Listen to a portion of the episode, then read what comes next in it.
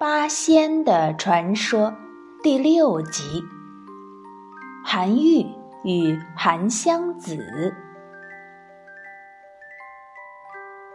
话说韩湘子四处游历，遍览名山大川之后，再回到长安城，见到自己的叔祖父韩愈，已是二十多年以后了。韩湘子从小就聪明灵慧，韩愈见他回来，仍然希望他继续攻读儒学。但是，此时的韩湘子已潜心修道，对尘世的功名富贵早已经漠不关心了。经过吕洞宾的点化，他每日里清心静修，阅读道术书籍。他也曾多次希望能够点化自己的叔祖父韩愈，但是无奈韩愈一心想为国为民做出一番事业来，始终不想修道。韩湘子对此也没有办法，只能陪伴在韩愈的身边，保护他不受到小人的陷害。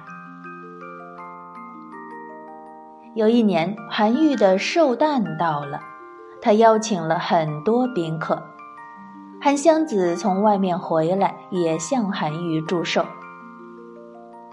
韩愈见他又到外面去了，心中就不是很高兴，便说道：“你呀，你呀，天天在外面游荡，不务正业。你看看，就连外边的小贩儿也有一技之长。”你天天如此胡闹，以后能做些什么呢？韩湘子听了，笑了笑，朗声回答道：“叔祖，其实我也有一技之长，只是您不知道罢了。”韩愈就问他：“那你倒是说说看，你能做些什么呀？”韩湘子笑着说。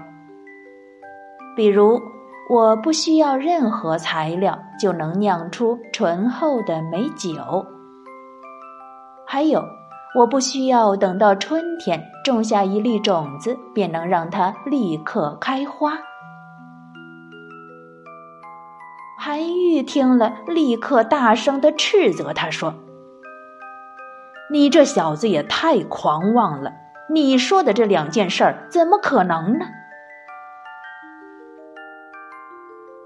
韩湘子微微一笑，并没有反驳什么，只是他让人搬来了一个大空酒坛子，放在桌子上，在上面蒙上一块布。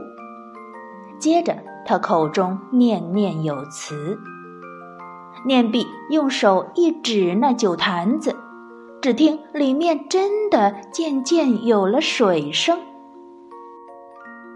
待那水声停止，人们打开坛子一看，原来的空酒坛子竟然真的装满了美酒。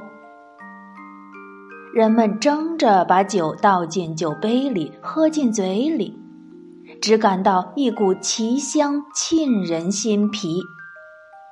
美酒醇厚干裂的香味儿，一瞬间充满了整个口腔。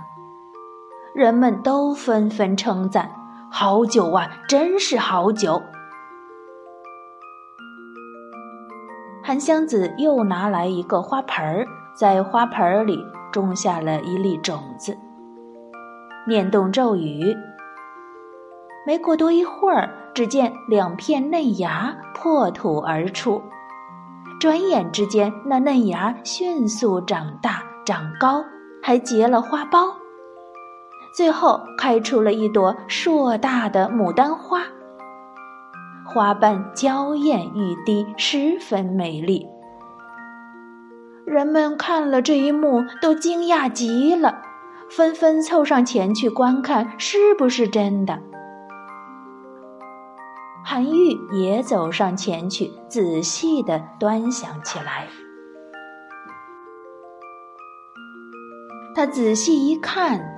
那牡丹花的一片花瓣上，居然还写着两行小字。这两行小字是：“云横秦岭家何在？雪拥蓝关马不前。”他十分奇怪，便问韩湘子：“这两句是什么意思？”韩湘子笑了笑，只说：“叔祖父，这个您以后就会知道的。”说罢就离开了。很多年以后，韩愈因为劝谏皇帝不要崇信佛教，误了国事，惹恼了皇帝。一些小人趁机落井下石，韩愈便遭到了斥责，被贬到边远的潮州去做官。当他走到一个叫蓝关的地方时，天上下起了大雪，道路湿滑泥泞，马儿纷纷停住了脚步，不肯前行。韩愈这时才忽然想起韩湘子留给自己的那两句诗。云横秦岭家何在？雪拥蓝关马不前。说的不正是今日的情景吗？想到这里，韩愈不由得思念起自己的侄孙韩湘子。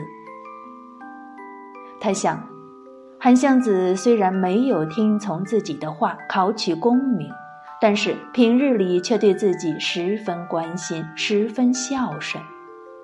而且他还常常保护自己不受小人的陷害。如今自己身处困境，他又在哪里呢？这样想着，他不由得仰天长叹：“侄孙呐，你如今在何处啊？”正在这时，只听身后传来清脆的马蹄声。有人骑着马追了上来，来到韩愈身前，他飞身下马，上前躬身行礼，道：“叔祖父，湘子来迟了。”韩愈一看，正是自己的侄孙韩湘子，他又惊又喜，连忙把他搀扶起来，问道：“你怎么知道我在这里？”韩湘子说。我听说叔祖您被贬到了潮州，就赶紧骑马追来了。叔祖，您还记得我留给您的那两句诗吧？见韩愈低头不语，韩湘子又接着说：“叔祖，我早已经对您说过，当今的朝廷里是容不下您这样的正直之士的。您还是和我一起离开这里吧。”韩愈沉默了好一会儿，最终还是摇了摇头，对他说：“虽然如此，但是百姓终究是无辜的。我还是希望能够用自己微薄的力量，让他们的生活过得更好一些。”虽然韩愈没有答应自己的请求。但是韩湘子还是为自己叔祖父的这种仁爱之心所感动。两人在驿站之中彻夜长谈。第二天清晨，韩湘子便拜别韩愈而去了。临走前，他对韩愈说：“叔祖，您不必担心，过不了多久，您就可以回到朝中了。”果然。不久，韩愈就被皇帝召回了京城，而韩湘子也得道成仙，云游四方去了。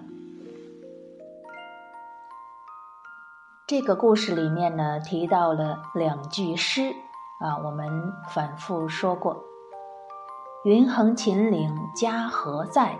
雪拥蓝关马不前。”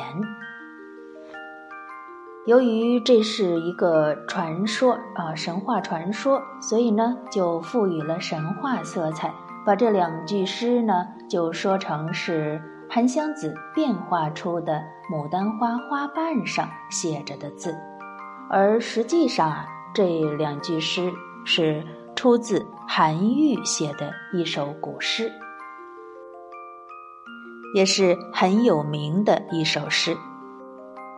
这首诗就是写在韩愈被贬的时候，诗的名字叫《左迁至郎官，是侄孙湘》。那我们听这个名字就知道了，这就是写给韩湘子，其实是韩湘啊，他的侄孙叫韩湘，他就是写给侄孙的一首诗。这里我们顺便把这首著名的唐诗也温习一下：一封朝奏九重天，西贬潮州路八千。欲为圣明除弊事，肯将衰朽惜残年。云横秦岭家何在？雪拥蓝关马不前。知汝远来应有意，好收五谷瘴江边。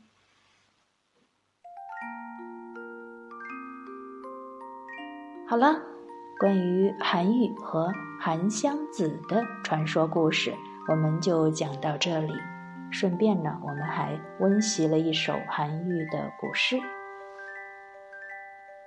小朋友们，晚安。